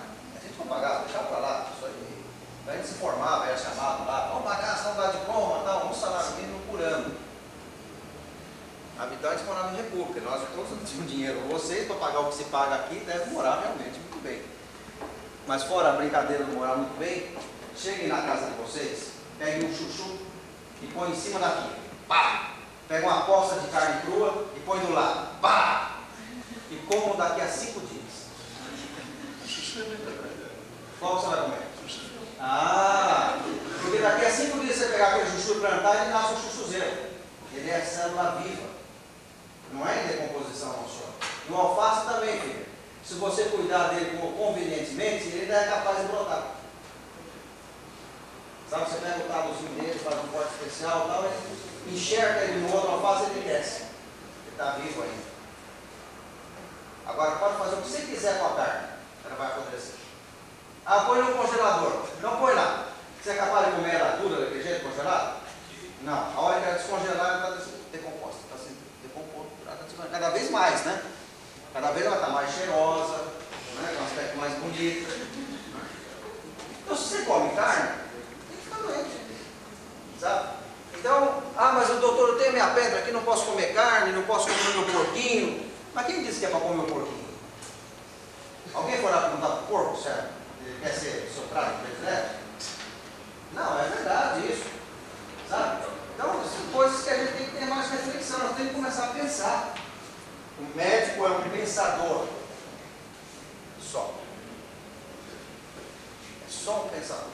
Se ele tiver crítico e souber pensar, ele vai ser médico. Senão, ele vai ser receitador. Ele vai ser propagandista de laboratório. Mais não. Então, o meu padre que recebeu aqui com a pedra, ele vai tirar a hiperenergia que está fazendo com que ele, a qualquer momento, sempre esteja reagindo. Mas não vai tirar a pedra. Ele vai entrar em energia positiva de cura, não vai mais sentir a pedra. Vai morrer com 92 anos atropelado ou cair uma pedra na cabeça dele, lá. Com pedra não existe. E se a pedra sair? Saiu. Saiu por que sair? Não é porque o médico quer que saia. Se tiver uma pedra no, no rio, sei lá o que vai acontecer com a pedra dele. Fica lá. Não tem importância se ele estiver em energia positiva. E não é a pedra que dá dor. Você vai cansar de ver casos que você jura que o indivíduo tem cálculo nefrético, por exemplo. Cálculo renal. Você faz a radiografia e não tem cálculo. Porque ele tem uma outra coisa. O Mafei diz que ele tem. Quem que já fez o curso do Mafei? Ninguém fez, meu Deus do céu. Eu já ouvi falar para a gente. O que, que ele tem então? Eu também na sua idade não sabe. Espina bífida. Já ouviu falar nisso, né? Então você já está com um passo à frente meu, porque eu também não tinha ouvido falar na sua idade. Espina bífida. Porque eu ia às aulas do Mafei, mas não entendia nada. Eu falava, falava, não entendia nada. Saí de lá, esse cara é louco. Mas eu ia outra vez, sabe? Alguma coisa me empurrava lá para dentro. Às vezes até dormia na aula dele. Mas acho que entrava alguma coisa. Ele tem espina bífida. E se ele tem espina bífida, a qualquer sensibilização desse metâmero, ele vai fazer uma reação no órgão de choque. O que é o órgão de choque? Sabe? O órgão de choque é um órgão que você desenvolveu toda a sua capacidade. Né? Então, Durante ele- o período embrionário. Durante o período embrionário. Então esse órgão é um órgão sensível. Então, por exemplo, se ele tem espina bífida e tem como órgão de choque o intestino, por exemplo, tem um mega, megacolo, não é? Então ele vai fazer uma reação àquele nível. Ele vai ter é, prisão de ventre, ele vai ter dor, colite, não é?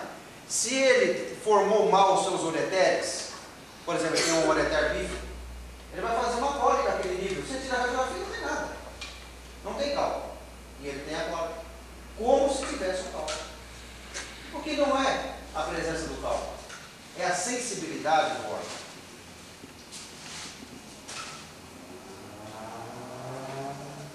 Respondi? Eu não entendi o que é isso que não. Qual é a sua ano que você está?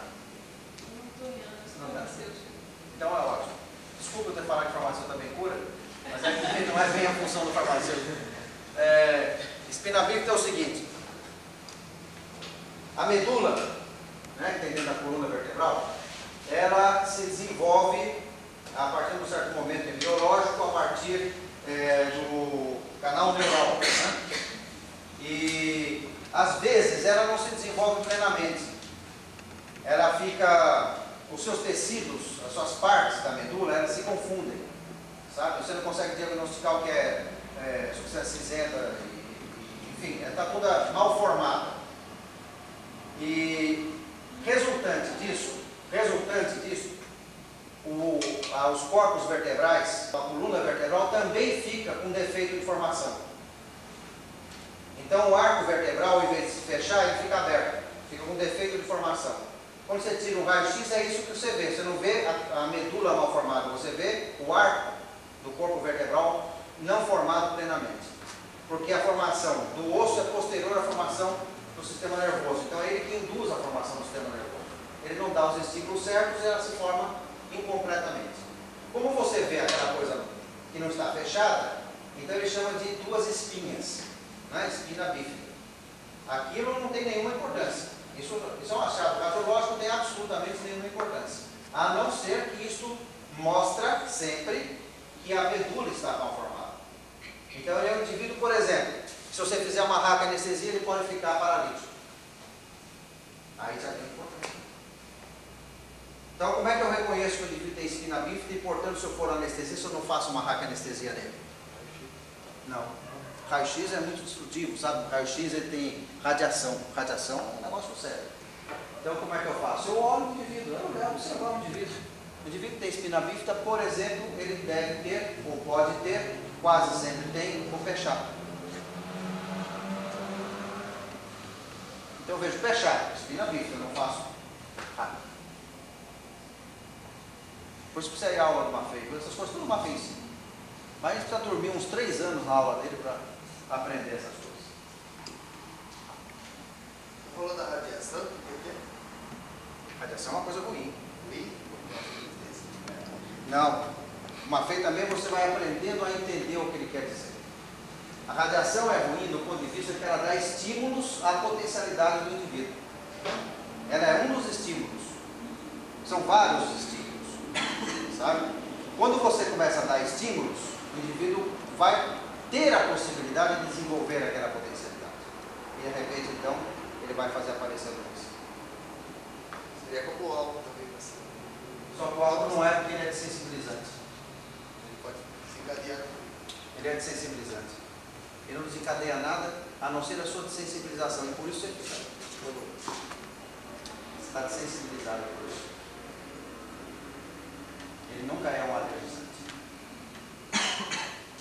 Tanto que você pode salvar a vida do indivíduo, você dá uma dosezinha de uísque quando ele tiver um. Você desensibiliza. A gente diz isso porque ele pode tomar uísque todo dia. Não tem que mais?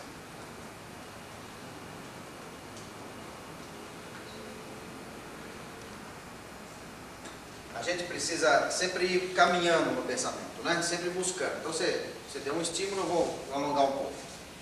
É, o que é besteira é você dizer assim: o indivíduo tem malformação porque ele, sofreu uma radiação. Isso é uma besteira enorme.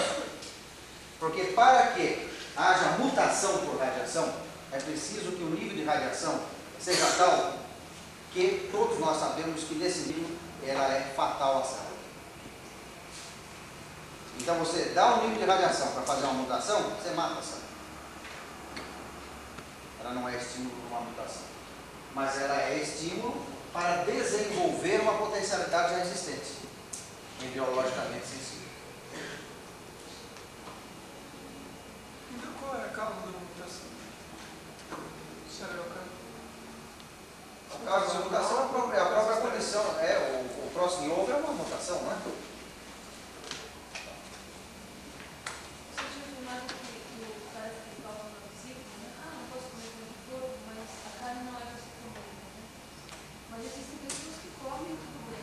Não. Não, isso não existe. Absolutamente.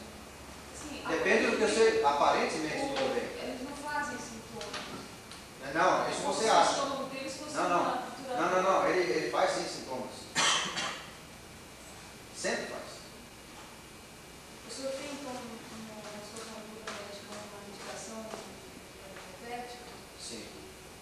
Gânama tinha também e o Hipócrates também.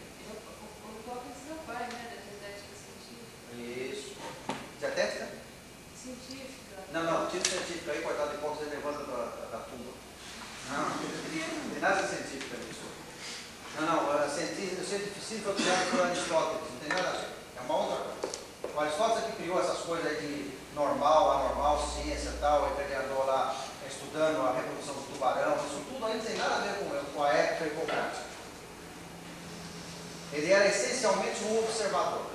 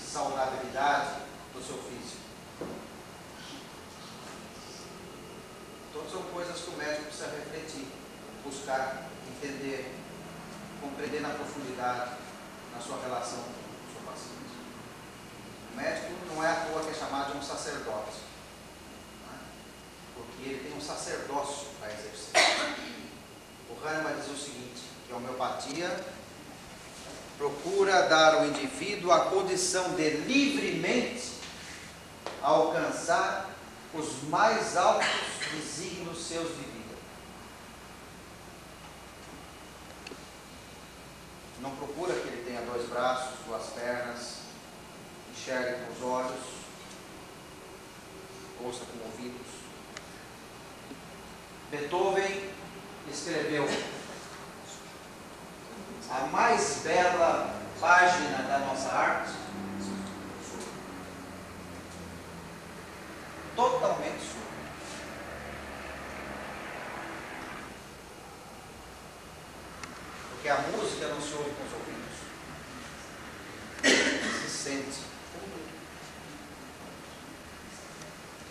busca da homeopatia não é essa busca. O indivíduo precisa estar bem para trabalhar, produzir. Preciso levantar amanhã e ir para a fábrica. Fazer o que na fábrica? Movimentar a manivela. Preciso levantar amanhã e ir para o banco. Fazer o que no banco? Montar o dinheiro, sua caixa. Oito horas por dia. Aí precisa de alopatia. Sem alopatia não consegue. O dia que vocês acabarem com a alopatia, não tem mais caixa no banco. Todos os caixas do banco vão sair dos bancos. Porque se expõem vocês no lugar do indivíduo e fica o dia inteiro lá, em pé ou meio sentado, botando dinheiro. Pá, pá,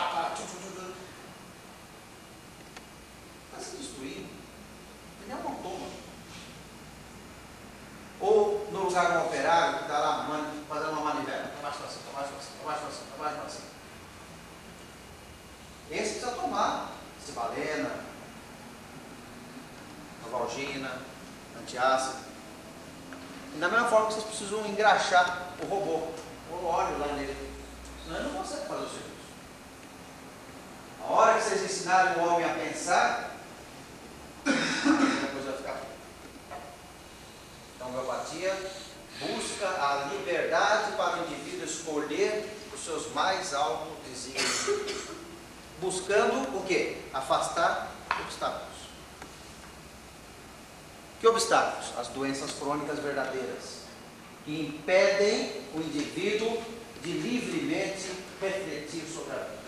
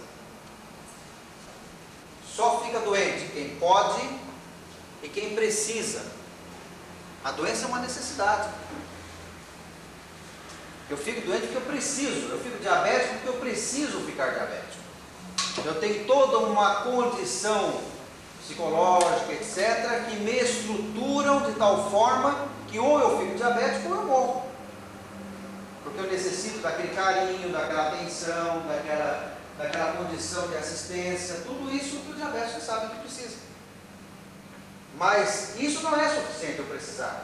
Eu preciso poder ficar diabético. O que é o poder de ficar diabético? É ter a potencialidade de ficar diabético. O que é isso? É a hereditariedade, é o terreno, é a predisposição. Senão, por mais que eu queira, eu não fico diabético. Eu fico tuberculoso, tenho uma úlcera gástrica, mas só fico doente se eu precisar. Para nós, a doença é um novo estado de equilíbrio, é uma nova condição de vida. Menos saudável, porque menos inteirada com a condição livre de crescimento interior. Eu não posso mais crescer, então eu fico diabético assim eu não preciso crescer. É a criança que não quer evoluir, que não quer crescer. Todos nós temos um lado infantil, né? Que não cresceu.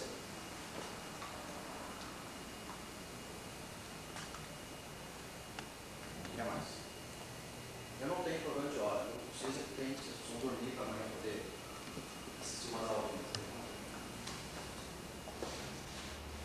Senhor, Não, professor não. Colega, amigo, qualquer coisa. Chama até, até, até chama de nome feio, de médico, mas professor não. Curioso. Ah, É, como se, se coloca essa questão de a pessoa precisa ficar doente? O paciente né, com câncer. Ah, ele precisa às vezes até morrer, né? Só morre quem quer, né? Até na guerra, viu? O indivíduo vai à guerra, ele morre se ele quiser morrer. Não é a bala que mata ele, é ele que, que mata a bala. Ele que encontra a bala. É ele que se põe no caminho da bala. Essas coisas a gente vai observando na vida, você vai entrando dentro do interior dos seus pacientes, você vai sentindo muito. Né? O paciente, de repente, ele chega a um beco sem saída da vida, ele tem que morrer. Ele vai morrer atropelado, ele vai cair um piano na cabeça, ele vai escorregar na casca de banana e bater a cabeça, vai levar um tiro, vai ser assaltado, ou ele vai ficar com câncer. É sempre assim. Sempre assim. Ninguém é culpado, só o indivíduo. Então, aquela noção completamente diferente da noção cristã. Sabe? Não é ele que é culpado de eu estar assim, sou eu que sou culpado de mim mesmo. Se você puder falar em culpa, né? Sou eu que sou responsável por mim. Sim, é necessidade. É isso que eu preciso. Eu preciso morrer. Eu não tenho mais saída. Não. Tem duas formas dele resolver um beco sem saída. Ou ele morre fisicamente ou ele morre espiritualmente. Ou seja, ele se torna um alienado mental. Louco. Sempre que o indivíduo ficar num beco sem saída, ele vai escolher um dos dois caminhos. Quando esse beco tiver poucas saídas, for estreita, difícil, ele vai ficar só doente. Ele vai mudar um pouquinho a maneira dele e vai conseguir ultrapassar aquela dificuldade, mas é, de uma maneira meio alienada, né? Uma maneira doentia, como é o diabético, como é o tuberculoso, como é o, o asmático. Ele então descompensa através de uma potencialidade, o seu terreno. O seu terreno. Por exemplo, um indivíduo que processo de idade, acha que só ele está filho, ele pode piorar o seu estado físico por isso. E não há Cristo que o faça levantar. Nem homeopatia, nem alopatia, nem uma feita, nem ninguém. Ele vai morrer. Quando o indivíduo vai na cabeça que ele vai morrer, ele morre mesmo. Pode passar sangue. Bom, passar sangue agora para ele morre não, né? Mas você pode passar sangue, pode passar soro, pode dar antibiótico, pode dar homeopatia, pode dar o que você quiser. Se ele resolveu para ele que ele vai morrer,